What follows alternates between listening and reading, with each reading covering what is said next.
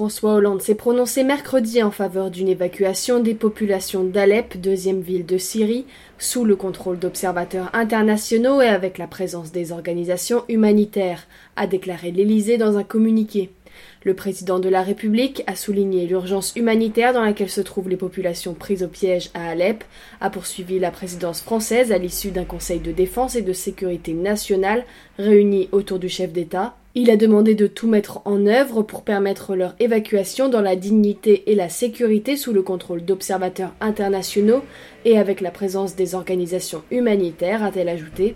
Selon l'Élysée, une aide et une protection immédiate et sans condition doivent être apportées à tous les habitants de la partie orientale d'Alep, sans discrimination et conformément au droit humanitaire international. Au-delà, a souligné la présidence, la négociation d'une transition politique en Syrie est nécessaire à une victoire durable contre le terrorisme dans ce pays. Interrogé lors de son point presse hebdomadaire sur l'ultimatum humanitaire évoqué à plusieurs reprises ces derniers jours par François Hollande, le porte-parole du gouvernement Stéphane Le Foll a indiqué qu'il s'agissait d'une initiative franco-allemande.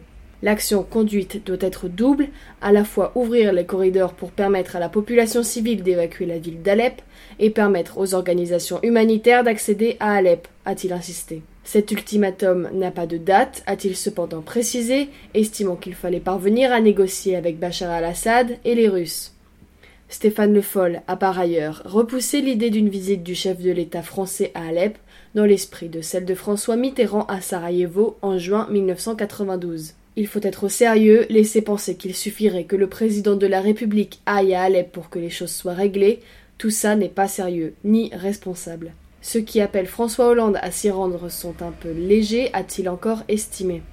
Le porte-parole du gouvernement a relevé aussi que contrairement à Sarajevo en 1992, il n'y a pas de troupes de l'ONU ou de forces internationales déployées à Alep. L'aviation du régime syrien a mené mercredi des frappes aériennes sur la dernière poche rebelle d'Alep, selon l'Observatoire syrien des droits de l'homme, alors que les violences y ont repris de plus belle après un répit d'une quinzaine d'heures.